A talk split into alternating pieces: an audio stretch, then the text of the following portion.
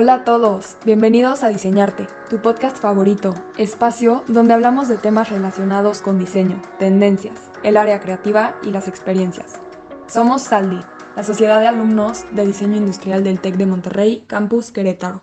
Y en esta ocasión nos acompaña Luis Miguel Gutiérrez, actualmente director de programa de la licenciatura en diseño en el Tecnológico de Monterrey, Campus Querétaro y hoy nos cuenta sobre cómo llevar una idea a un concepto de diseño nos da consejos a todos los estudiantes para que nuestros proyectos logren un impacto dentro del mercado y se introduzca de forma exitosa. Muchas gracias Luismi por darnos un poco de tu tiempo y pues vamos a empezar. Cuéntanos un poco de ti, sobre tu trayectoria y a qué reto estás enfrentado. Hola, ¿qué tal Jimé María? Pues bueno, antes que nada, eh, quiero agradecerles que me hayan invitado a participar en este primer podcast, yo debo confesarme que soy podcast escucha así, devoro todos los podcasts que se me pongan enfrente. Eh, prácticamente ahorita tengo en mi lista más de 50 horas que no he escuchado, entonces eh, creo que un agregado más a mi lista va a ser muy bueno. Eh, bueno, de entrada, pues bueno, yo como ya me, me presentaron Jimé y María, soy diseñador industrial. Yo soy egresado de la Universidad Autónoma de Aguascalientes eh, que pues, es mi alma mater. Eh, curiosamente, mucha gente me pregunta que en Aguascalientes se hace diseño industrial y la verdad se hace y se hace bien, a pesar de que tal vez no es una universidad que destaque en el ranking internacional y demás, pero muchos de mis compañeras y compañeros, la verdad, están muy bien posicionados en el tema de, diseño a nivel nacional ¿no? e internacional también. Entonces, siempre lo digo con mucho orgullo. Y yo, eh, pues, una vez que salí de la carrera, eh, pues yo decidí sobre todo eh, comenzar a trabajar, ¿no? Digo, había muchas opciones, había posibilidades de hacer una maestría, eh, de, continuar estudios también en otras áreas, pero yo siempre, de hecho, durante la carrera, siempre decidí dedicarme a trabajar, ¿no? Que yo quería aprender haciendo también, o sea, en el, en el salón aprendí muchas cosas, pero necesitaba esa práctica, necesitaba esa, esa eh, constante contacto con, con, la industria, ¿no? Y pues durante mucho tiempo lo hice así. Eh, de hecho, eh, pues, estuve trabajando mucho en la, en la, escena local, en el mismo estado. y también, bueno, en algún momento también migré un tiempo a Canadá, donde también estuve trabajando como diseñador. Pero justo en mi camino se topó una situación muy interesante que fue que me ofrecieron a dar clases, ¿no? Y yo, la verdad, nunca me había visto como un posible docente, este, al menos no tan joven, eh, que, que, yo decía, bueno, yo creo que hasta que ya sea alguien grande, que tenga mucha experiencia, eh, me sentiré con esa eh, posibilidad de, de, pararme frente a un grupo y decir algo, ¿no? Porque pues ahorita, ¿qué puedo decir? O sea, estoy aprendiendo muchas cosas. Pero, pues bueno, se, sucedió y, y debo confesar, chicas, y todas las personas que nos están escuchando, eh, que, que, me dio pavor. O sea, mi primer clase fue catastrófica. De, verdad, yo quería salir corriendo del, salón, ¿no? yo, la verdad, a pesar de lo que puedan pensar ustedes, soy una persona sumamente tímida, tengo pánico escénico, lo he ido superando mucho con el tiempo, pero pararme frente a un grupo de muchachas y muchachos que, que, que querían escuchar a alguien que tuviera mucho que decir y de repente no tenía yo nada que decir porque me quedé petrificado. Eh, fue, fue algo que, que, marcó mi vida, ¿no? Porque dije, bueno, de verdad, es una labor muy importante, es algo que, de verdad es, un, vamos, es una responsabilidad muy grande pararse frente a un grupo de gente y vestir y hablar y proyectar muchas cosas que sabes que van a impactar en su vida profesional. Entonces, no es que no me lo haya tomado en serio antes, pero de verdad dije, creo que esto no es nada más a la ligera pararse a decir cosas. De verdad necesito prepararme y pues mucho de eso fue eh, también estudiar una maestría, eh, posteriormente también ingresé al de Monterrey, que me ha apoyado muchísimo en ello, eh, en el tema también de, de, capacitación y de técnicas docentes, que pues, bueno, no las tenemos porque nosotros nos educamos como, como, como profesionistas, no como educadores.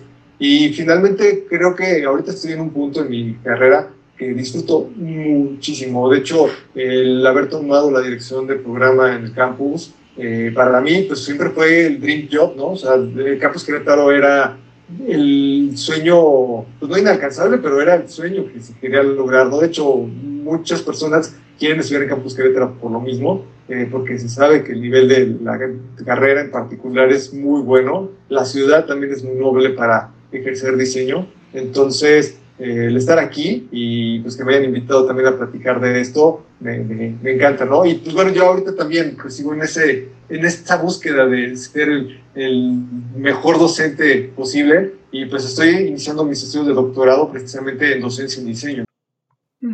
Pues es increíble, Luismi. La verdad es que siento que en este mundo de diseño es muy interesante justo porque cada persona agarra un camino diferente y hay tantas posibilidades en cuanto a la creación de un nuevo producto, desarrollo de una idea y también ahorita como nos platicas de cómo superaste tus miedos y las oportunidades que se te cruzaron en el camino, creo que es bien importante saber tomarlas.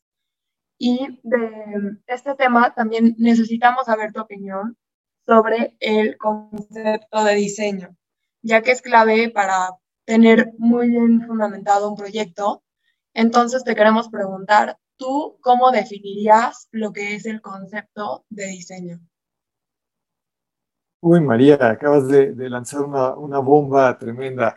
Eh, fíjate que a pesar de que el tema de hablar de conceptos dentro de diseño eh, puede resultar muy fácil, porque siempre hemos hablado de que, y eso lo hablo creo que a nivel eh, personal cada quien, pues un concepto es una idea, ¿no? Es algo que habita en un mundo intangible y en el cual pues le vamos agregando algunas características, pero todo sigue siendo inmaterial, ¿no? O sea, ese concepto eh, podemos decir que, que solamente nosotras podemos verlo, o sea, en nuestras cabezas, y a partir de ahí pues lo podemos expresar, ¿no? Lo podemos platicar, en alguna medida lo podemos dibujar, lo podemos materializar. Eh, hablaría en particular de conceptos de diseño, creo que tiene otros agregados que debemos de, revisar, porque junto con ese tema de la idea, que es una idea que puede estar fundamentada en una investigación o bien puede estar fundamentada simplemente en un conjunto de, experiencias que yo ya he tenido y que a partir de ahí voy construyendo ese concepto, eh, pues ya en diseño eh, también se empieza a manifestar, como lo decía, lo podemos expresar pero por sí mismo, eh, creo que muchas de las cosas materiales acaban siendo conceptos, ¿no? Eh, pudiera ser tal vez el tema de que, de que un dibujo representa un concepto, pero al final, por ejemplo, eh, un automóvil, pues de hecho reciben el título de automóviles concepto, ¿no? Porque están representando o manifestando algo diferente, algo que no se había visto previamente, y al final eh, está hablando de que este producto que estamos viendo, que podemos tocar, podemos utilizar, incluso podemos este, encender, eh, tal vez no lo podemos adquirir. Y muy probablemente no, porque las compañías de automóvil lo que hacen es que se dedican a trabajar con estas líneas de producto con la intención de recibir una eh, retroalimentación del mercado y del usuario y a partir de ahí comenzar a lanzar las ideas que sí creen que funcionan y que finalmente, pues bueno, se implementan ya en las líneas de, de automóviles de, no sé, 5 o 10 años a futuro, ¿no? Eh, pero finalmente creo que el concepto habita en distintas manifestaciones. O sea, no podemos hablar de que solamente una, no es escrita solamente, no es solamente dibujada, no es solamente representada virtual, sino que al final de cuentas eh, conceptualizar pues es un proceso eh, eh, mental, ¿no? Es un proceso que hacemos por medio del pensamiento creativo, holístico, lateral, etcétera, crítico, racional también, y que eso va construyendo estos constructos de idea que finalmente pues, nos empiezan a arrojar eh, estas nuevas propuestas que estamos generando, ¿no? Por eso yo siempre he dicho que cuando alguien simplemente va y trabaja este, en una, no sé, en un taller, ¿no? Y, se dedica, por ejemplo, a trabajar con un material y desarrollar algo, eh, pues finalmente sí está creando un concepto, eh, digo, y tal vez no lo trabajó por medio de una investigación ni nada, tal vez no está haciendo diseño, eso sí lo podemos cuestionar mucho, pero está conceptualizando y creo que dentro del, del mundo del arte, este, esta labor se manifiesta mucho más que en diseño, porque en diseño necesitamos planear, necesitamos eh, concretar muchas cosas antes de lanzarnos a, materializar. Pero, pues bueno, creo que eh, todavía es un punto no debatible, pero es un punto que tiene muchos enfoques, muchas aristas, y yo creo que no hay una interpretación única. Creo que aquí es muy válido lo que cualquier persona puede decir al respecto, y me encanta también saber que esas posibilidades expanden también las, eh, las opciones que tenemos para diseñar y los estilos que tenemos para diseñar. Porque qué aburrido sería que todos hiciéramos una misma, una misma manera las cosas, ¿no? Sí, totalmente. Totalmente, Luismi. O sea, claramente es parte fundamental de un proyecto, pero ¿qué consejo nos darías tú para poder crear un buen concepto de diseño? O sea, de acuerdo a tu experiencia, lo que has vivido, ¿qué consejo nos darías tú? Yo, yo creo que un concepto de diseño eh, debe de trabajarse mucho desde la empatía. Eh, digo, la, parte de inspiración que pueda tener cada quien es bien importante, es un ingrediente que se agrega a ese concepto. Eh, la experiencia personal, la experiencia profesional suma gran porcentaje de ese concepto, pero al final de cuentas necesitamos ser demasiado empáticas y poder tener esa posibilidad de ver hacia los demás qué, qué es lo que está requiriéndose. No, creo que aquí ustedes son expertas en el tema de investigación etnográfica, lo han hecho mucho, y creo que esa parte eh, es es, es yo creo que el núcleo de, de, esta de esa sección, ¿no? De, de, cómo crear un buen concepto, pues bueno, a final de cuentas, tenemos la respuesta en las preguntas que hemos hecho, en lo que hemos observado a las personas que están eh, enfrentándose a una situación, a algún fenómeno, y a partir de ahí eso nos ayuda a poder construirlo, ¿no? Creo que el hada azul que llega en la noche y nos toca con su varita de, eh, aquí está tu gran idea, eh, pues pasa muy pocas veces. Creo que una parte importante de nuestra disciplina es construir lo que necesitamos a partir de muchos elementos que vamos agregando y lo vamos fomentando. Porque, digo, si al final eh, alguna de nosotros no tenemos, eh, por ejemplo, esta visión de que algo se tiene que construir, ¿no? A lo mejor me encanta dibujar, me encanta trabajar en la computadora, pero qué flojera hacer prototipos.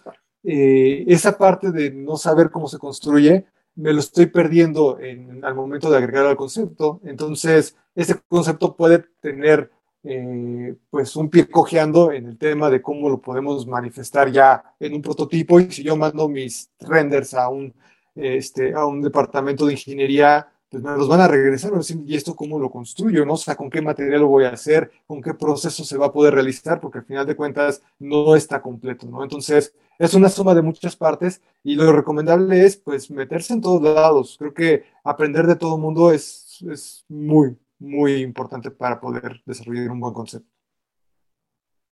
Sí, totalmente de acuerdo y también cada persona tiene sus fuertes, a lo mejor tiene sus no tan fuertes, entonces también lo importante yo creo que ahí es trabajar en donde no eres tan buena o bueno.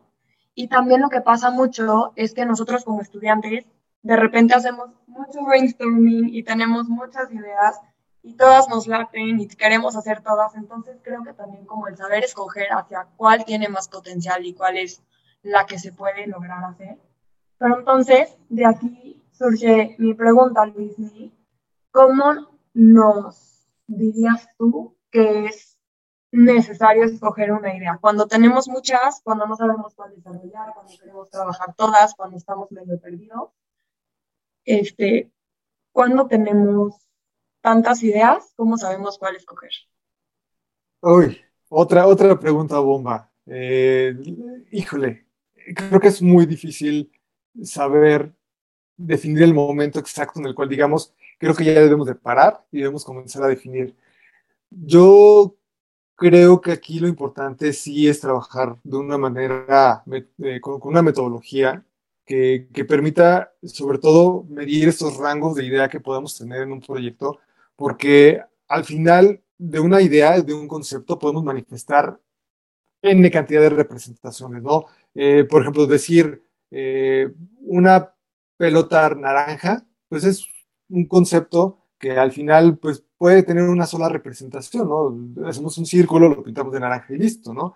No hay mucho que discutir, pero si ese concepto, como lo había comentado antes, es robusto y tiene una infinidad de elementos que van conformando esta idea, eh, eventualmente poder representarla va a ser muy complicado. Yo, por ejemplo, si yo hablo de un, eh, no sé, un recipiente transportable, ese sería, por ejemplo, un concepto, eh, Jimena va a interpretar algo porque ella tiene una experiencia muy particular, tal vez con eh, movilidad y transportación, y tal vez tú, María, tienes una, una, una, concepción diferente de ese concepto, porque tú tal vez tienes, no sé, algún bagaje personal o familiar que tiene que ver con un material o con un producto en específico, ¿no? Entonces, Aquí la intención, sí, sí, esa es la, es la parte complicada, ¿no? De, de, de, de, dónde parar, porque 20 bocetos te pueden representar el mismo concepto.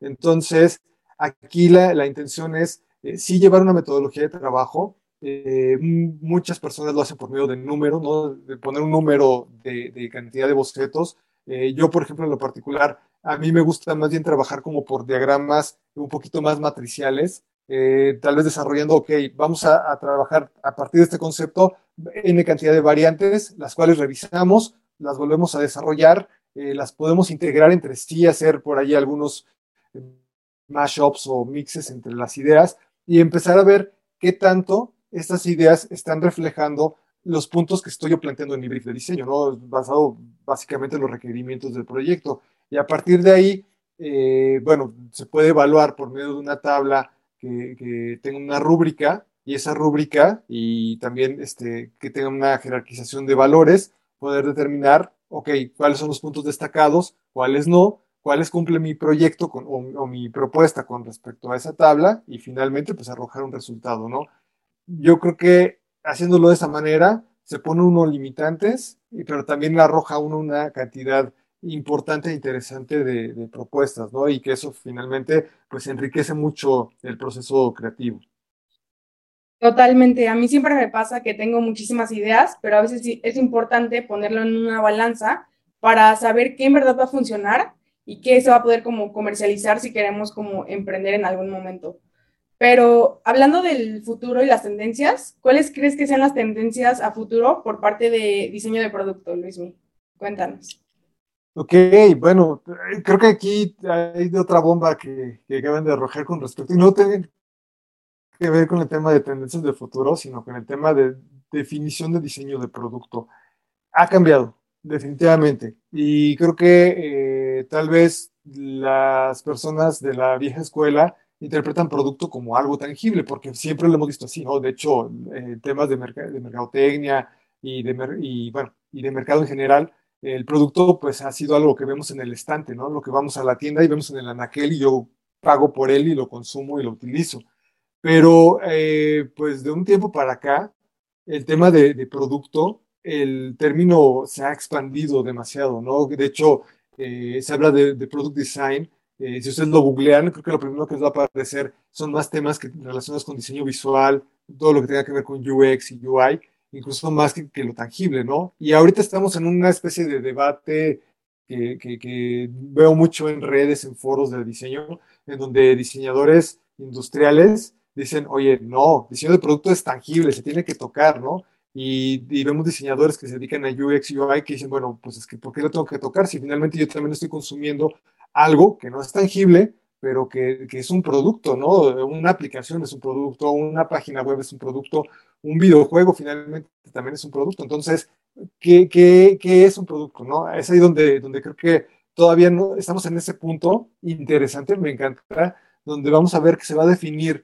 después en, en los términos de, de, qué se está desarrollando por parte de la disciplina, y creo que ese futuro va hacia allá, ¿no? Eh, partir de qué es diseño de producto en adelante, empieza a abrir muchas vertientes y lo estamos teniendo. Ustedes mismas eh, aquí en el TEC están viendo cómo se está eh, ramificando las opciones que pueden tener, ¿no? Antes había una sola avenida y tal vez dentro de esa avenida yo veía cosas que me gustaban, pero pues tenía que irlas buscando por mi cuenta e irme expandiendo. Y ahorita ustedes tienen la posibilidad de poder elegir qué tipo de diseño quieren hacer. Entonces, creo que el futuro va hacia allá. Creo que al final nos vamos a estar convirtiendo en personas más integrales en cuestiones de diseño y eventualmente ir por, eligiendo qué brechas son las que más pueden interesarme o a lo mejor las que más me pueden aportar a mí en cuestiones de trabajo, ¿no? Porque a lo mejor, no sé, la ciudad donde yo vivo se hace este tipo de producto y pues bueno, tal vez yo estudié una base, eh, digamos, un tronco gigantesco común de la disciplina, y eventualmente como lo hacen los médicos, ¿no? Eh, que estudian médico cirujano y después se especializan, tal vez podamos tener esa posibilidad de especializarnos más adelante y poder desarrollarnos más. Claro. Y también en un futuro, pues buscarlos, buscar resolver los problemas actuales que tenemos. Y hablando sobre el futuro, cuando acabemos nosotros la carrera, al entrar ya al mundo de diseño, pues puede como llegar a ser difícil no encontrar en un lugar donde encajas y donde puedes aplicar lo que aprendes. Entonces, nos gustaría pedirte un consejo sobre qué podemos hacer para entrar a este mundo del diseño ya en el trabajo de una forma exitosa. Si existe como algo que nos pueda servir o si es de cada persona dependiendo de pues las ganas que le eche, de la dedicación, cómo funciona esto.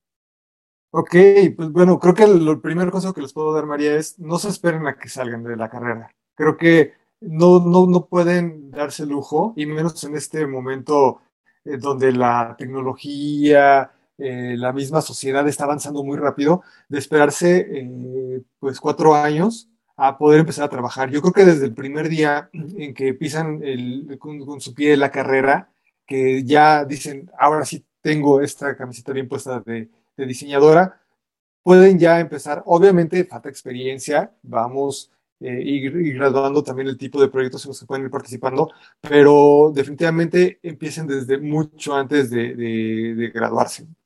Creo que se les va a dar una ventaja enorme y también les va, les va a ir actualizando. Digo, suena ilógico decir, oye, pues estoy estudiando como que me tengo que actualizar. Pues es que no sabemos. Eh, ayer estábamos este, caminando libres por la calle sin cubrebocas y hoy tenemos que estarnos vacunando cada seis meses probablemente, todavía no sabemos, y tenemos que estar utilizando este, elementos de seguridad y eso es parte de este mundo, vamos cambiando, entonces cambien ustedes junto con este mundo, no se esperan a que, a ver en qué momento puedo agarrar la ola, porque tal vez las va a revolcar. Entonces, planeenlo mucho y pues hagan lo que quieran en cuestiones de trabajo. A lo mejor dices, ¿sabes qué? Ya experimenté esto, no me gustó, vamos a hacer otra cosa. Están súper jóvenes, creo que tienen mucho futuro por delante y eso al final eh, va a beneficiar mucho su experiencia profesional. Y como dices, yo creo que ahorita estamos en tiempo como para poder probar todas las cosas que a lo mejor todavía no conocemos y no sabemos que somos buenos, pero si no lo intentamos, ¿cómo vamos a saber? Entonces, este, yo creo que es fundamental, como tú dices, empezar a trabajar desde semestres tempranos, o sea, no, esperarte al último día de la universidad para empezar a buscar trabajo, porque pues actualmente las empresas piden experiencia y es muy complicado conseguir, yo creo que trabajo en estos tiempos. Entonces, una última pregunta, Luismi. De todo lo que has vivido, tanto en lo personal como en lo, en lo laboral, has tenido muchos aprendizajes. Si tuvieras que quedarte con tres cosas que quisieras tener siempre presentes, ¿cuáles serían esos tres aprendizajes? Ok, ok. Buena pregunta también. Eh, digo, creo que algo que he aprendido mucho en todo este tiempo es a valorar mi tiempo libre, eh, que, obviamente no debería ser como libre porque pues, es tiempo que le tienes que dedicar a tu familia, a ti misma y que, y que es muy, muy importante para poder seguir dando el 100% de, de ti, ¿no? Y creo que esa primera parte es algo que yo valoro mucho, ¿no? El, mi tiempo eh, con, con, mi esposa, con mis hijos, este, conmigo mismo, es algo que yo aprecio y valoro mucho, ¿no? Entonces procuro siempre eh, no tomar ese tiempo para otras cosas. Eh, al contrario, creo que es, es algo que, que, está ahí y que siempre debe de permanecer. Creo que otro consejo eh, que tal vez ya tenga que ver más con la disciplina, es estarse actualizando constantemente. Digo, ya lo platicamos ahorita con el tema de, entrar a trabajar desde muy temprano. Creo que eh, trabajando tienen que seguir estudiando. Digo, es una cosa por otra, ¿no? Mientras estudian, trabajan, mientras trabajan, estudien. Porque, como lo mencioné, esto cambia tan rápido que es imposible estar este, actualizándose si no estamos constantemente viendo qué está sucediendo, ¿no? Ya sea por medio de estar leyendo, ya sea por medio de estar escuchando podcast, ya sea incluso practicándolo, ¿no? No pasa nada si yo agarro y descargo un software que está de prueba, a ver qué pasa, ¿no? ¿Qué, qué puedo yo hacer con este software? siempre es bueno estar actualizándose y pues busquen la mejor manera de hacerlo, ¿no? Creo que se va por ahí. Y la tercera, eh, creo que es súper importante, eh, pues mantenernos conscientes de que este planeta, pues estamos acabando. O sea, es cierto, y creo que la parte de ser responsables en nuestro trabajo implica mucho esta postura que debemos de tener siempre como diseñadoras de que eh, hay que cuestionar qué estamos haciendo. Si el material que utilizamos eh, va, a dañar, el medio ambiente, de dónde viene, quién lo está haciendo, eh, qué implicaciones tiene una vez que se deje de utilizar, el proceso que yo utilizo realmente es tan limpio como me lo venden, en fin, creo que hay muchas cosas, ¿no? Y creo que la primera es cuestionarse, una vez que crean un producto tangible o intangible, material o inmaterial, ¿realmente necesita existir? Es una pregunta bien fuerte, ¿no? Porque pues, eso nos puede costar un proyecto, pero, pero creo que ya no estamos, no nos podemos dar el lujo de, no cuestionarnos ese tipo de cosas, ¿no? Entonces, creo que esos tres serían los, consejos que yo podría darles, chicas. No, bueno, Luismi, pues nos dejas con muchos temas a nosotros como estudiantes para reflexionar. De verdad, gracias por esta plática tan enriquecedora para nuestros oyentes y también para nosotras. Y bueno, para los oyentes, pues esto es todo por hoy. Gracias por haber escuchado el episodio número uno. Luis, mío, un placer tenerte como invitado y gracias por este tiempo compartido. Y para todos, estamos muy emocionados por la creación de este nuevo proyecto. Esperamos que lo hayan disfrutado tanto como nosotros. Luismi, ¿y nos podrías compartir una red social en donde los oyentes se puedan contactar? Me pueden contactar en mis redes sociales como arroba designer, así como suena, no designer en inglés, sino es arroba D-I-S-A-I-N-E-R-D. Y pues ando yo en Twitter, en Instagram, en Facebook, no lo reviso mucho, la verdad. Pero igual si andan por ahí me pueden mandar un mensajito y a la brevedad yo con gusto me puedo contactar con ustedes. Muchas gracias. Gracias, Luismi. No, pues muchas gracias, chicas.